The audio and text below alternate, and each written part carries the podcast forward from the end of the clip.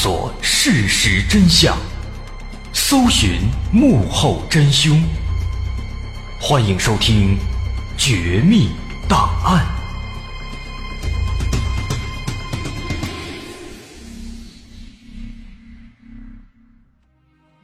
还原事实，探索真相。欢迎收听今天的《绝密档案》，我是大碗。咱们说到未解之谜。相信有那么几个很经典的话题，大伙儿都是张嘴就能说个所以然的。咱们的节目里面也介绍过很多很多各式各样的未解之谜，比如说各种水怪，再比如外星人、UFO，或者是史前文明。具体点呢，还有这种法老的诅咒这样的，哎，等等等等，有很多。这些呢都是很经典的、很常见的未解之谜话题。不过呢，咱们要说这未解之谜里面。最邪乎、最离奇、很有名就算不关注这个领域也听说过的，那肯定要数百慕大三角区了。百慕大三角区敢说第一，估计没人敢说第二。啊，就算是说对未解之谜不感兴趣的，肯定也听说过百慕大三角区，因为它太经典了，传播的太广了，你不想知道都不行。很多电视节目、报纸、书籍都说它。包括在咱们节目的早期啊，曾经也专门说过一期百慕大的，当时呢是列举了百慕大发生的各类飞机还有船只的失踪事件。不过呢，咱们今天要说的内容虽然说也是百慕大，但是咱们这个题目说的很明确了，咱们不再对百慕大做很详细的介绍啊，不是说这地方多么离奇，而是来破解百慕大这个谜题的。咱们今天要搞清楚百慕大到底是怎么回事。所以呢，在最开始啊，为了防止有朋友真的是不了解百慕大是什么情况，咱们还是先简单概括一下百慕大的大概的发生的故事。首先说百慕大它最大的特点，那就是离奇失踪啊，这个应该都知道。据说呢，在这片海域上发生过很多起失踪事件，不管说是水上开的轮船，还是水下游的潜艇，还是天上飞的飞机。发生了好多起，那到这儿之后，失联了。后来人们怎么找也找不着，有的甚至连这个残骸，连这乘客的尸体都没发现，好像说连人带船一块是人间蒸发了，很奇怪。那后来呢？百慕大的传闻慢慢流传开之后，又出现了更加诡异、更加玄幻的故事，不光玩离奇失踪了，据说还有那种失踪好多年之后又回来的。啊，失踪了好几十年的飞机、轮船又突然出现了，而且呢，上面那些乘客、那些人一点都没变老。啊，说他们是时空穿梭了，进什么虫洞了？啊，说百慕大有虫洞。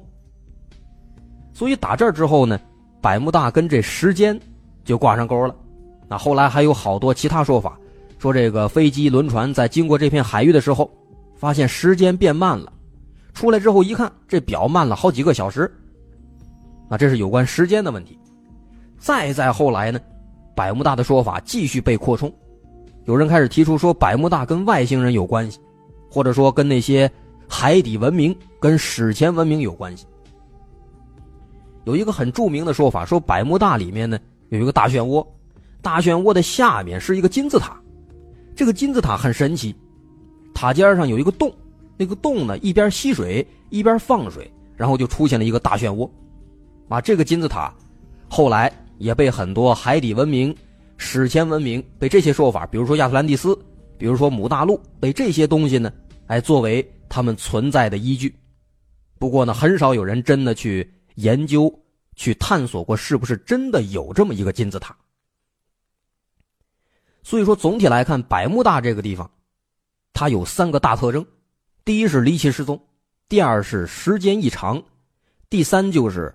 外星人或者史前文明啊，这是百慕大的三大特点，并且呢，很明显我们能发现，随着时间推移，百慕大未解之谜它自身的内容也在变得越来越多，人们不断的往里丰富，开始和一些史前文明等等其他的未解之谜开始相互纠缠，形成了一个非常庞大的一个未解之谜的体系。那对于这些奇怪的事件，不管是失踪，还是时间异常，还是外星人？后来呢，各界也出现了各种各样的五花八门的理论和假说，都希望通过这些假说能够解释这个神秘的现象。这里面有一些比较著名的说法、理论，咱们之前也都介绍过，很多节目里面都提过，比如说有这种次声波的说法，还有说是什么这个海地水桥的说法，怎么怎么运动了，什么什么样的理论了。还有说这个金字塔磁场的，啊，说跟这个有关系；还有的呢，说是这个地磁偏角，什么磁偏角异常之类的啊，等等连锁反应出现了这么一个奇怪的海域。总之呢，各种说法它是各立门派，都希望通过这个理论能够自圆其说。那再往后呢，有些这个理论有些派系可能觉得自己分析的不够透彻，不够有力，就开始把这个爱因斯坦给搬进来了。啊，什么各种相对论啊、思维空间啊、黑洞吞噬啊、平行宇宙啊等等，这些翻出来再来解读一遍，啊，说的是天花乱坠，很神奇，很灵异。那再不济呢，就开始把这锅甩给外星人了，或者呢，说是这个美帝说美国政府啊在搞什么秘密武器，在这地方啊故意制造一些谣言，让人们不敢靠近。说外星人的呢，就说是这个外星人在这儿做了一个基地。弄了一个金字塔，让这些船飞机失踪啊，就是为了把这些人弄过来绑架做实验。总之就是说，各种说法是层出不穷，脑洞大开。那相信大伙看到的比我说的要多得多。不过呢，虽然说这些说法都不一样，但是呢，他们最终的结果都是一样的。往往分析一通之后，最后下结论说这个东西现在没法解释，只能留一个开放式的结局。那希望以后科技发达了，能够来解开这个谜。这就是对于百慕大三角区这个未解之谜，那各路学者分析的，他们一个大概的套路。在看这些理论的时候，相信很多朋友都跟我一样，感觉很着急，急的是抓耳挠腮。哎呀，怎么回事啊？怎么各路专家都解释不了呢？哎呀，急死我了，太纳闷了。可是这个问题咱着急也没用，为什么呢？为什么这么长时间以来，这个谜题一直没有解开呢？一直没有合适的说法呢？答案其实很简单，因为百慕大这个未解之谜，它根本就是假的，是不存在的。这也就是咱们今天要说的主题。啊，说了半天，咱们终于进到正文了。为什么我们敢这么说？今天呢，咱们就从两起事件和四位作家，从他们来入手。搞明白这两起事件是怎么回事了，了解了这四位作家了，百慕大的谜团也就破解了。不过呢，起初在说这两起事件、四位作家之前，我们还要先了解一下百慕大三角区它的来历，它是怎么来的？百慕大三角区它在什么地方呢？它是北起百慕大群岛，南到波多黎各岛，西到。美国的佛罗里达州，这三个地方，这三个点围成了一片三角形的海域，这个地方就叫百慕大三角区。它的总面积大概是有一百一十六万平方公里，是多大呢？大概就是比咱们中国的三个云南省加一块还要小那么一点，挺大的一个范围。不过呢，在地理学上，在正儿八经的学说上。不存在百慕大三角区这样的说法，包括咱们看地图，找那个地方也找不到有这么一片海域叫百慕大三角区。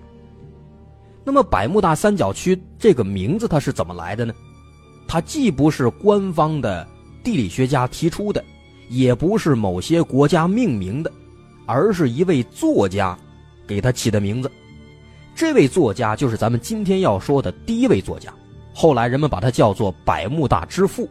他的名字叫爱德华·琼斯，是他创造出了百慕大三角区。在一九五零年，爱德华·琼斯在美联社的《迈阿密先驱报》上发了一篇报道。这篇报道里面第一次出现了“百慕大三角区”这个词儿。那这篇报道说的是什么呢？说的是一起发生在一九四五年的空难事故。在那起事故当中。飞机离奇失踪了，并且他把飞机的失踪和这片海域联系起来，认为是这片海域有问题，由此就诞生了百慕大三角区。那么这篇报道里提到的这个1945年的空难事故，就是百慕大发生的各种神秘现象当中最被人们津津乐道的空难事故，也是流传的最广的一起最具有代表性的空难事故。咱们看到的每一篇有关百慕大的文章，或者有关百慕大的节目，都会提到这起空难事故。同时，这个事故也是百慕大传闻的开端。那这起事故是什么呢？咱不卖关子了，它就是美国海军第十九飞行中队失踪事件。是这起事件，在当年我们说这个百慕大的那期节目当中，同样也提到了这起事故，也说的非常详细。如果说，当时在一九四五年那一年，这个第十九飞行中队，他在飞行的过程当中安全返航了，没有失踪，那么关于这个百慕大三角的概念也不会被创造出来，那些关于百慕大的文章啊、电影啊、书籍呀也会不复存在，这个史上最经典的未解之谜话题当然也就不存在。但是这事儿就是这么巧，所以说当年第一次把这个第十九中队失踪事件。跟百慕大海域联系到一起的这个作家，琼斯爱德华琼斯，后来就被人们称作是百慕大之父。哎，这是百慕大三角区的由来。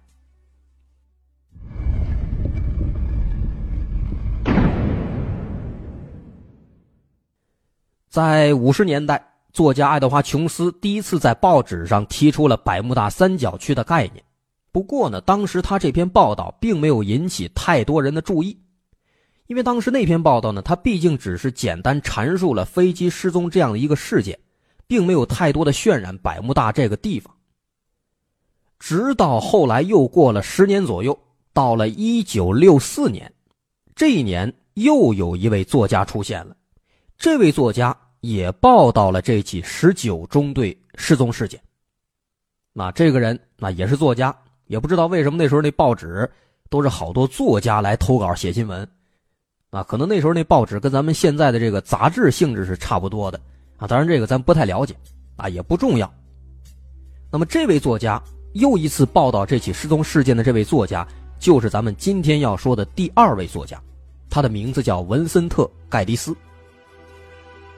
文森特·盖迪斯他在写这篇报道的时候呢，就继续沿用了当年琼斯提出的。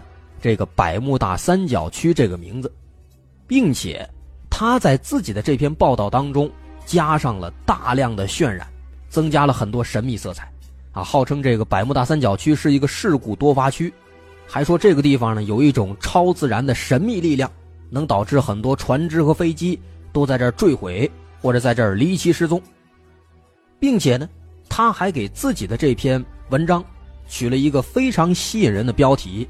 叫做百慕大死亡三角。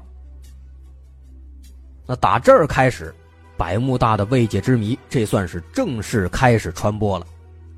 那在这之后的十几年当中，各路作家都开始沿袭盖迪斯的这个思路，开始自由发挥、自由创作。啊，基本套路呢，也都差不多。啊，都是挖几个过去几年发生的海难事故，再加上那么一点个人解读。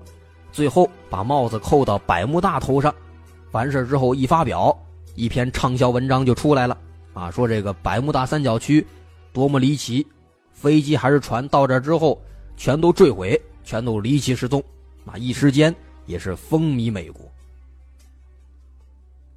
所以说呢，我们讲到这儿，其实已经很明显了，这起当年发生的第十九飞行中队失踪事件。可以说就是百慕大三角区未解之谜的一个开端。所以说，我们今天要研究的第一起事件，就是这起第十九飞行中队失踪事件。那这起事件，首先我们可以肯定，它是确实存在的，当年真的是发生这个失踪事件了。只不过呢，这个事后来在传播的过程当中，被那些作家们给夸大了。这整个事件的经过呢，大概是这样的。咱们可以先介绍一下，在一九四五年十二月五号的下午两点，这个时候，美国海军第十九飞行中队的十四名飞行员接到了一条命令，要执行一项飞行训练。训练内容是什么呢？要求他们驾驶五架复仇者轰炸机，由队长查尔斯·泰勒带领，从佛罗里达向东飞到巴哈马群岛，然后再折返回基地。啊，这是当时那个训练的全部内容。这里面出现了一个人物，就是第十九飞行中队的队长，他叫查尔斯·泰勒。这个人非常重要。那当时查尔斯·泰勒带领他的第十九飞行中队做这个训练的时候，很不幸，当时他们飞了刚刚两个多小时，在半途当中就迷路了，这就直接导致他们没有按照计划的路线飞回基地。而且他们不但是没有按计划飞回基地，飞行的方向还给搞错了，直接往相反的方向飞了，飞到大西洋深处去了。那么这造成的最直接的后果，就是五架飞机最终燃料耗尽，坠入大海。当时在这五架飞机坠毁之后，美军这边基地这边就派出了大量的飞机和船只，马上就开始过去营救。不过呢，当时搜救了很长的时间，没有搜到，而且不但是没搜到，还发生了一件更惨的事情。其中的这个救援飞机里面有一架 PBM 五型水上飞机，这架飞机在救援的过程当中也坠毁了，直接就导致这个飞机上十三个人无一生还。这个事儿等于说这是火上浇油啊，连环事故，赔了夫人又折兵。所以这个事儿呢，后来经过渲染，也被认为是百慕大的超自然力量搞的鬼。那么这起事件到底是怎么回事呢？官方的调查结果其实很明确，认为这个第十九飞行中队的队长泰勒应该负主要责任。此话怎讲？说泰勒这个人，虽然说他是队长，虽然说他有两千个小时的飞行经验，但是。他并不是一位很优秀的飞行员，说这个人啊性格很固执，而且办事是马马虎虎，很不仔细。说当时在二战期间打仗的时候，他就曾经有两次开着飞机在海上飞迷路了，啊，最后没办法，只能够请求这个紧急支援，甚至跳伞逃生。而且呢，在这次这个执行的飞行训练当中，后来经过检查，基地那边发现这个泰勒。当时上飞机的时候，连这最基本的导航仪和手表都没带，忘带了。而且呢，其实当时啊，基地这边在发现泰勒迷路之后呢，当时就建议说，你把这个指挥权交给其他飞行员。但是泰勒这个人呢，刚愎自用，他不听，继续是强硬的带队往前飞，最终呢是无力回天。另外，后来调查当时那个通讯记录，也能发现，其实这个。第十九中队里面，还有其他两个人也发现这个方向飞错了。当时这俩人呢就提议说：“咱们应该是改变航向。”但是泰勒不听，最终呢酿成了这样的惨剧。另外，这个惨剧除了人为因素，还有一个原因是天气因素。当时那个天气的情况呢也不是特别好。一开始起飞的时候啊，那个天气是正常的。不过呢，起飞之后过了一段时间，突然变天了，很突然开始狂风暴雨。那这个东西对飞行来说那是相当危险。包括咱们刚说说这个，后来基地发现他们失踪之后，马上派了救援队，其中有一个救援飞机在救援过程当中出事了，爆炸了，也坠毁了。那这个事儿呢，其实就是因为当时天气的这个原因，天气不太好。那当然了，天气呢，它只是一个方面。这架救援飞机当时它之所以在救援过程当中坠毁，其实还有一个很重要的原因，就是飞机自身的原因。那当时这个事儿发生之后，美国海军基地的一位前飞行教练叫戴维·怀特，对这个事儿呢，他就说了说，其实啊，当时参加救援的这个 PBM 五型水上飞机是历史上出现问题最多的一个机型。根据统计，这个型号的水上飞机很容易出现一种油气外泄的情况，而且常常会因为一点点小火花，就导致飞机爆炸。这个飞机本身设计的就是有问题的，所以说这种飞机也一直被人们开玩笑说叫它飞行当中的油箱，因为它太容易出事故了，动不动就爆炸了。所以说后来那个救援飞机出事了，其实完全是飞机自身的问题。那么，综上所述，这个第十九飞行中队为什么失踪？后来的救援飞机为什么爆炸？一个呢是人为因素，另一个是因为飞机本身的设计就有问题，而不是什么超自然事件。啊，这个结论是当时官方很容易就调查清楚的，毕竟当时那个通讯记录等等这些都是有保存的，也没有受到干扰，很容易查明白。但是对于这个很明确的结果，有人不乐意。谁不乐意呢？当然就是泰勒的家人了。他们肯定是不愿意承认是泰勒自身的问题。也因此呢，泰勒的家人是三番五次的向美国海军的高层起诉、上诉。那他们这么一遍一遍的上诉，人家海军基地那边，人家长时间以来就受不了了，总折腾事儿、耽误事儿啊。所以当时呢，后来没办法了，就只能啊，又单独开了一个声明，给了一个比较模糊的一个结论，说这个事故呢之所以发生啊，不是泰勒的问题，是什么问题呢？是因为天气不好，另外呢还有一些未知因素的影响。哎，说是这个，这个呢其实本来是一个很敷衍的说法，就是为了应付他们一家人嘛。但是呢，万万没想到，这个说法里面“未知因素”这四个字。被一些阴谋论爱好者们听到了，引起了他们的浮想联翩，开始各种啊添油加醋，最终就成了一个有各种超自然力量的一个未解之谜了。百慕大三角区也横空出世。哎，这就是咱们今天要说的第一起事件——百慕大三角区最著名的第十九飞行中队失踪事件。现在我们已经研究清楚了，这不是什么超自然力量。而是单纯的人祸和天灾。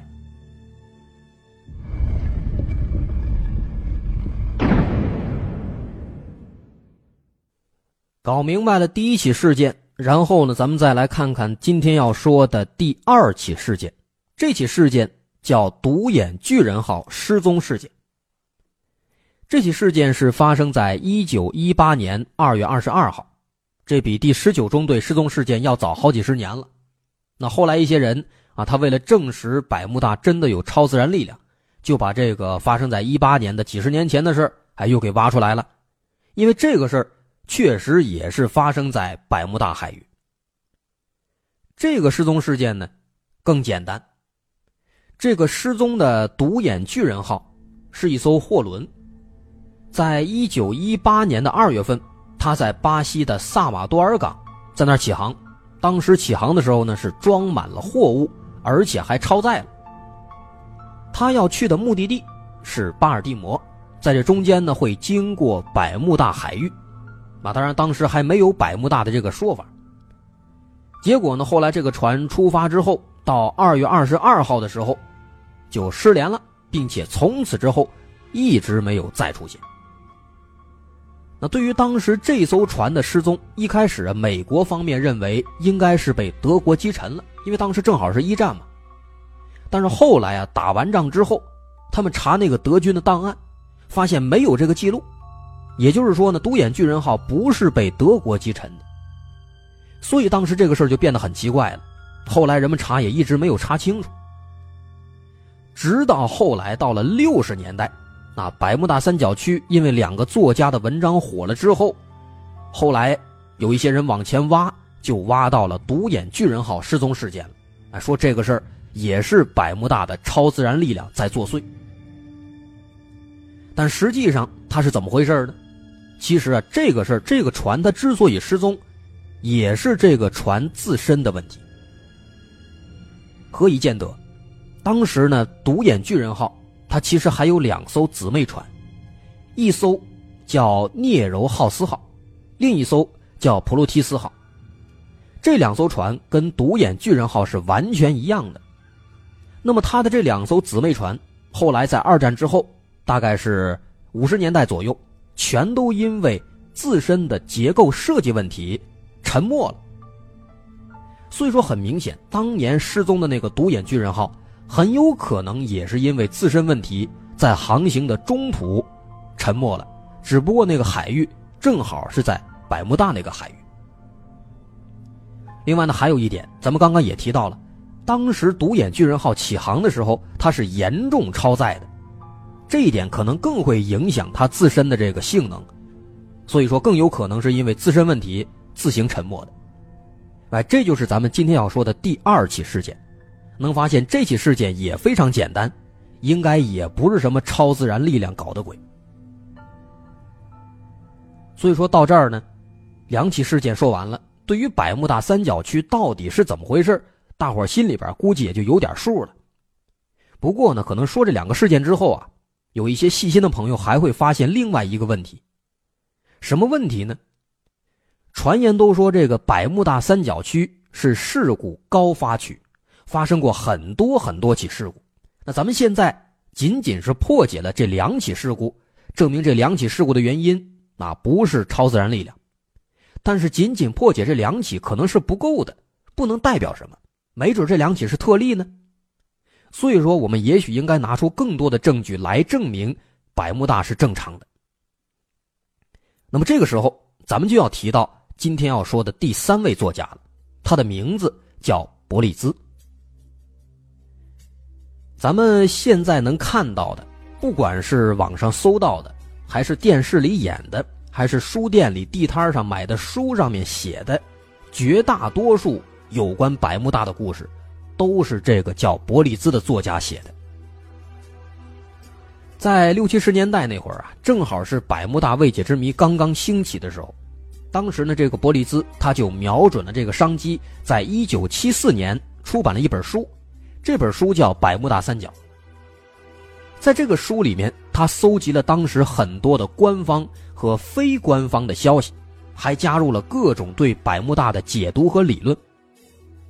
可以说呢，这本书是当时有关百慕大的内容最丰富的一本书了。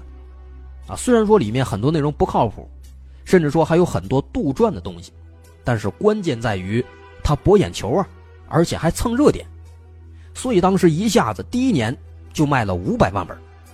同时，百慕大魔鬼三角这个名字。也被他发扬光大，一时间整个美国家喻户晓。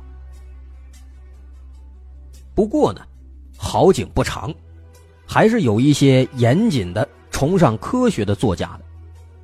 当时在伯利斯这本书畅销大卖的第二年，有一位作家就站出来了，他专门写了一本辟谣的书。这个作家就是咱们今天要讲的最后一位作家。他叫拉里库什。拉里库什当时他搜集了之前所有作家提到的，一共有五十多起百慕大发生的事故，查清了这些所有事故的前因后果，最终出版了一本辟谣书籍，叫做《百慕大三角之谜已解》。他在这本书里面前前后后详细介绍了每一起事故的调查结果。因为拉里库什在之前。他还当过飞行员，还当过图书管理员，所以当时留下了很多人脉啊，相当多的人脉关系。那利用这些关系呢，他就调查了美国空军、海军、海岸警备队，还有保险公司等等很多机构的相关报道，甚至啊，还专门向一些有关人员做了当面的访问。也正因为当时他这些充分的、可信的准备，后来他的结论。也得到了美国海岸警备队等等很多权威机构的认可，都认为他说的这是对百慕大未解之谜的最权威的一个定论了。那么，这个拉里库什到底在书里面说了什么呢？有什么研究结果呢？首先，咱们刚说的那两起事件——十九中队失踪事件，还有独眼巨人号事件，这两起事件其实就是当年拉里库什调查出来的。另外呢，还有更重要的一点，就是数据。经过他研究发现，他发现，在百慕大海域发生的飞机和船只的失事数量啊，发生的事故的数量，和其他的海域相比，其实没有太大区别。也就是说呢，百慕大海域其实是一个很寻常的地方，并不是一个事故高发地，跟传言当中所说的这个什么经常发生失事啊。发生海难啊，跟这一点是不相符的。这个问题呢，其实用一个非常浅显的事实就能够解释，拉里库什在书里面说的很清楚，他说如果百慕大三角区真的是海难空难的高发地，那么最害怕的应该是保险公司啊。但是保险公司并不认为百慕大海域是一个危险的海域。其实早在1975年的时候，当时的劳埃德保险公司就为此专门发了一个声明。这个声明原文是这么写的：根据劳埃德记录，自1955年以来，在世界范围内有428艘船只被曝失踪，而你们也许有兴趣知道，我们的情报部门未能发现任何证据支持百慕大海域比其他地方有更多失踪案的说法。此外，美国海岸警备队有关大西洋事故的计算机记录可以追溯到1958年，其结果也支持这个结论。啊，这是当时那个声明的原文。那当时劳埃德保险公司他发的这个声明是相当有力度的，为什么呢？因为在当年，劳埃德公司是垄断了所有海洋保险行业的保险巨头，它的数据是最有说服力的。所以说。他的这个声明就是一个最有力的证据，能够说明百慕大海域其实并不是一个事故高发地，也没有什么超自然力量。那关于这个百慕大辟谣书籍这个事儿呢，其实后来还有一个小后续，也挺有意思。说当时拉里库什他在出版了这本辟谣书籍之后，咱们刚介绍的第三位作家，就是写百慕大三角的那个伯利兹。他为了自己的这个销量回升，就开始四处散播一个谣言。这个谣言说什么呢？说在百慕大海底发现了一座海底金字塔，这个海水在里面啊进进出出，形成了一个大漩涡什么的。哎，所以说这个金字塔这个说法，其实也是从伯利兹开始来的。不过当时他在散布了这个谣言之后，拉里库什也不甘示弱，马上就跟他说：“你得提供证据。”并且呢，还跟他打赌，赌一万美金。结果当时这个挑战书一出啊，伯利兹没信儿了。直到后来最后期限快到了，伯利兹才出面回应，这才开始承认说这是自己编造的一个谣言，不敢跟他打赌。所以说啊，咱们说到这儿，大伙肯定已经全都明白了，百慕大的故事其实跟其他的一些不靠谱的未解之谜一样。在这事故刚发生的时候，人们并不认为它有多神秘，但是呢，经过一段时间之后，有人做了再加工，而且这时间长了，人们对当年那起事故的记忆也并不是那么牢固了，那慢慢的传出来，这事儿就变得神秘了。更重要的是呢，当时很多作家自己根本没有做调研，就光单纯的重写了一遍以前的文章，再加上后来有些作家为了这个文章的效果会添油加醋。那必然会导致越来越偏离事实。那百慕大这个事儿，咱们说的很详细了。其实算算，大概在上世纪的七八十年代的时候，在那个年代，百慕大在美国就已经辟谣了，人们已经都知道百慕大这是个谣言了。只不过这个事儿在传到我们这儿之后，辟谣这一部分可能被人们自动忽略了，就只留下了最能吸引眼球的未解之谜的部分。所以，直到今天，百慕大的未解之谜仍然在各大书店、各大电视、各大地摊各大网站上出现，并且经久不衰啊！不得不说，这也是挺讽刺的。对于这类话题，固然猎奇，固然有趣，但我想我们更应该勤于思考。包括在之前的节目里，我们可能也说过很多不靠谱的未解之谜。在这儿呢，也应该给大伙道歉，之前不严谨、不重视，但是现在呢，我们知道了，在之后的时间里，要更理性、更严谨，因为我们这不只是一个讲述猎奇故事的节目，更是一个纪实类的节目。好，今天的绝密档案咱们就说到这儿，我是大碗，咱们下期见。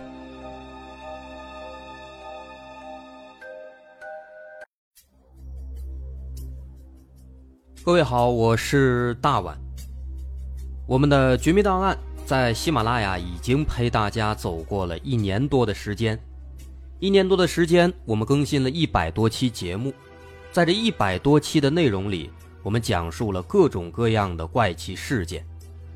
那在今后呢，我们也想尝试去做更多的其他类型的内容，比如一些自然怪象，比如有一些名人的黑幕，或者说是黑帮的发迹史，亦或是各种悬疑大案，以及更多的其他题材的探索。针对这些内容，目前我们也已经有了一个大概的规划，我们将会把这些内容做一个大概的整合，放在之后我们即将推出的一个。新的专辑当中，这个专辑的名字暂定叫做《绝密档案：深夜调查局两百家尘封的未解之谜》当中。需要说的是，这个新专辑我们决定在喜马拉雅作为会员节目进行独家播出，总计有两百多集的内容。专辑上线时间将会在不久之后的九月九号。大家届时可以在喜马拉雅搜索关键词“绝密档案深夜调查局”，就能够找到这部新的专辑了。